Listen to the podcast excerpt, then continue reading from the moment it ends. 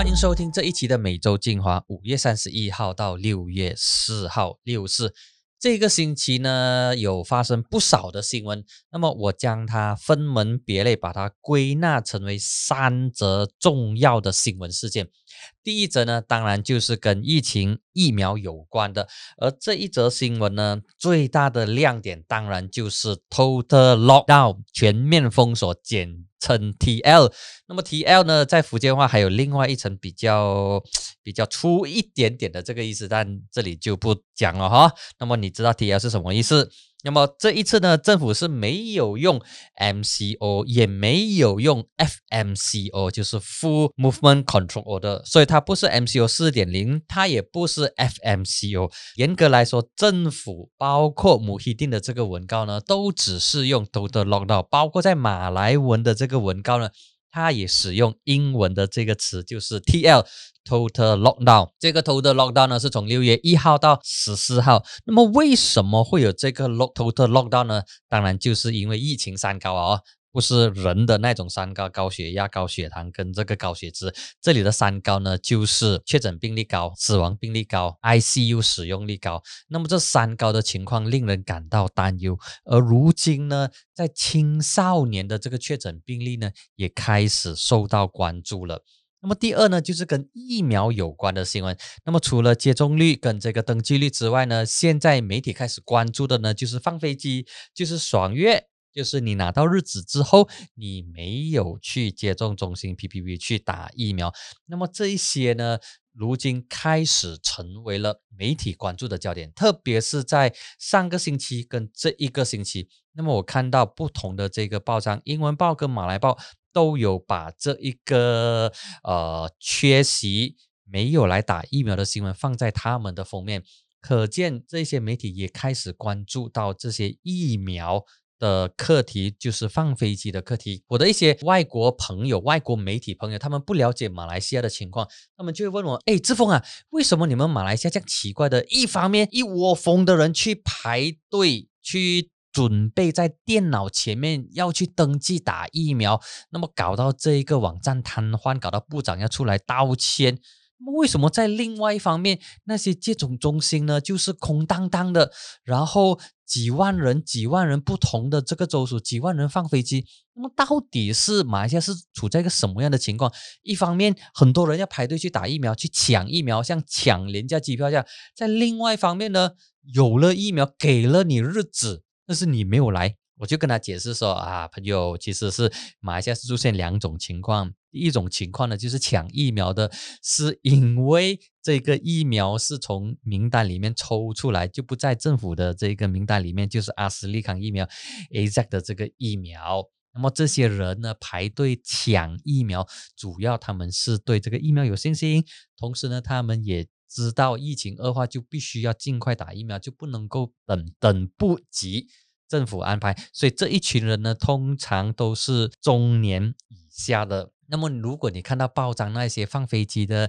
拿到日子没有来打疫苗的空荡荡的这一些人呢，是政府安排给他们的。那么这些呢，都是属于第二阶段。那么第二阶段的意思呢，就是他们是上了年纪的，就是六十岁以上，属于高风险的。那么这些高风险的群体，他们拿到日子之后，他们没有去打疫苗，没有等到，所以呢。就会出现两种极端的情况，就是冰火二重天。一方面呢，就哇一窝蜂的要去抢疫苗，抢到那个网站瘫痪；啊，抢不到的话，还在那边去骂政府、去鸟政府。而另外一方面呢，政府准备变变，准备好好给你，连椅子啊、空调、空气都开好了，但是就是没有人来打疫苗。就是你拿到日子，你拿到时间，你没有来打疫苗，这个呢是政府安排给你，但是你没有出席。另外一方面呢是政府没有安排给你的，你去抢，所以它是出现两种不同的情况。那么除此之外呢，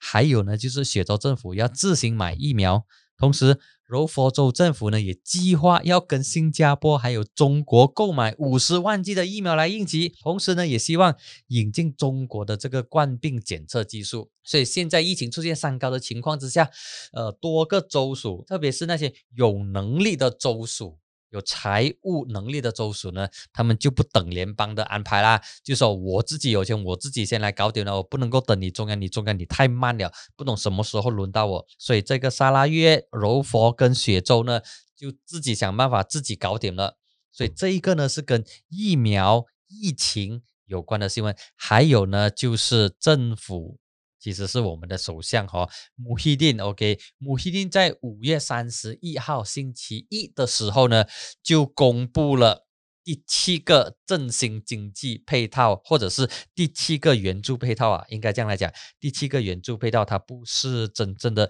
振兴经济的配套，它主要是财务援助的配套，就是 b m k a s a Plus。这一个呢是第七个，就是从去年三月到现在，不知不觉已经七个了。可能你对这一些七个你有点模糊哦，这里就帮你重新回顾一下。第一个呢就是 p r e h a d i n 第二呢是 p r e h a d i n PKS Plus，所以 PKS 呢就是 SME 的意思啦，就中小企业啦。p r e h a d i n PKS，第三呢是 Benjana，第四呢是 Gita p r e h a d i n 第五呢是 b r m a i 第六呢就是 b m a g a s a 第七呢就是 b m a g a s a Plus。所以简单来说，这七个呃援助配套 p r e h a d i n 的呢就有三个，就是 p r e h a d i n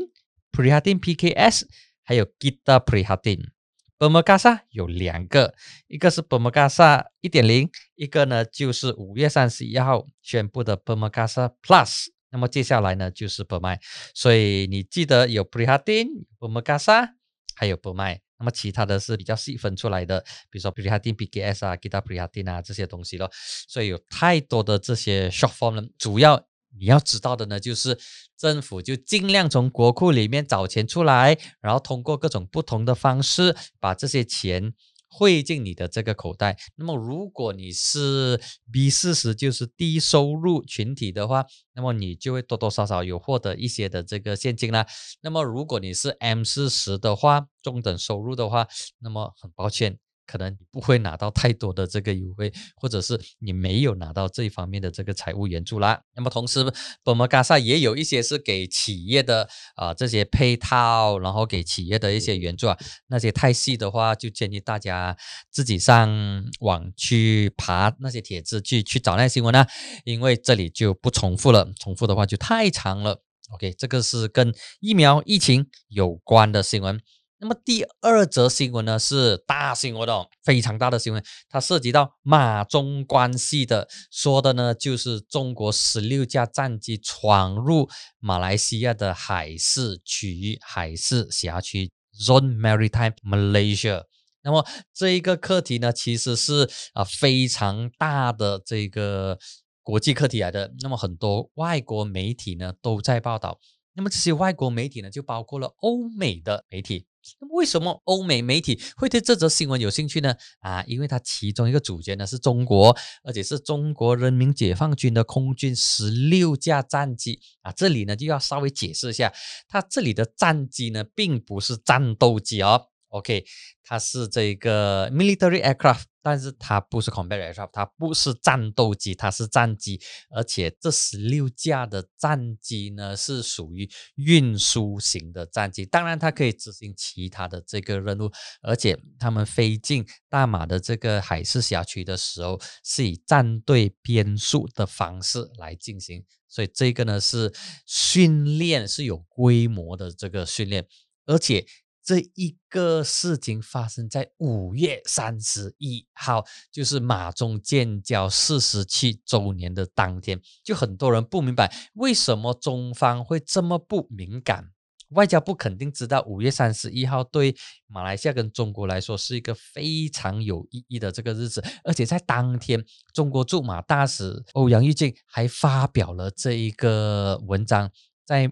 中文报，在马来报。人在英文报都有大使的这个文章，那么为什么会在这一天，中国国防部、中国的这个人民解放军的这个空军十六架飞机要进入马来西亚的海事辖区呢？当然，这里还有另外一个概念要理清哦，是进入大马的海事辖区，它不是大马的领空。OK，它不是大马的领空啊。如果它真的进入大马领空的话呢，就是多待几料。我们就可以把它想象，就是说，如果有一天一个陌生人没有敲你的门，就直接进入你家的范围，是进入到你家的这一个客厅里面的话，那么你会做什么？你会报警？你会把他赶出去，或者是你直接啪他，因为他是不速之客，直接进入你的这个。家里的这个范围，所以如果是闯入我们的领空的话，在国际法之下，其实马来西亚是有权执行我们的这个权利的。比如迫使那架飞机降落，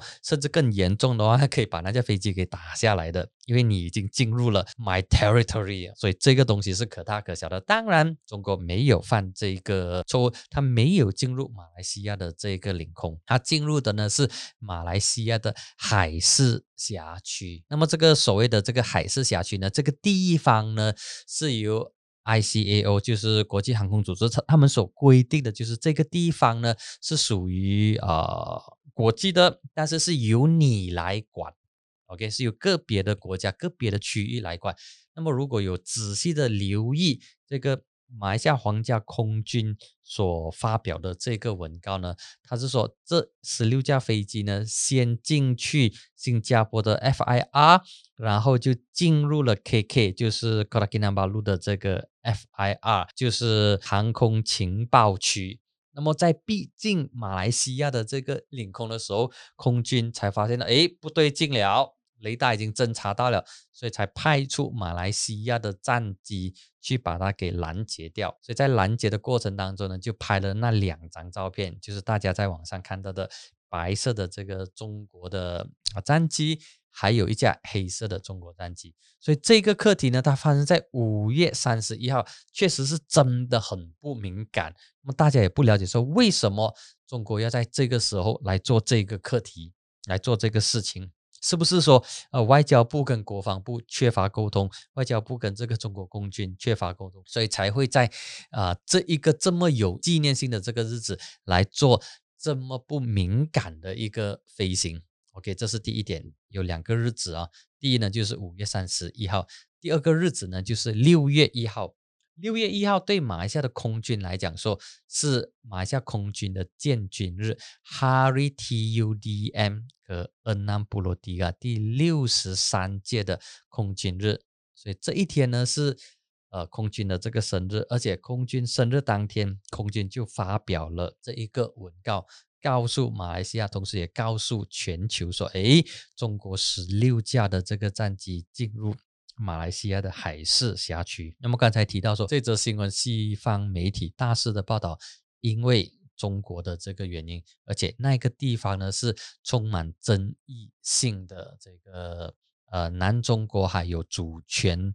争议重叠的地方，所以这一些各个不同的因素加起来的话呢，就让这一则新闻成为大家关注的这个焦点。所以这一则新闻呢。我相信它可能会是今年的呃十大新闻之一啊。好，讲完了第一则的呃的这个疫情疫苗相关新闻，还有第二则的这个中国十六架战机进入马来西亚的海事辖区之后呢，第三则。啊，第三则我们来聊一聊一点点的这个呃财经新闻哦。那么这个财经新闻对一些有买股票的朋友来说呢，特别是如果你有买 Serba Dynamic 的话，你肯定会关注这个事情。说的呢就是 Serba Dynamic 要换掉 KPMG 这个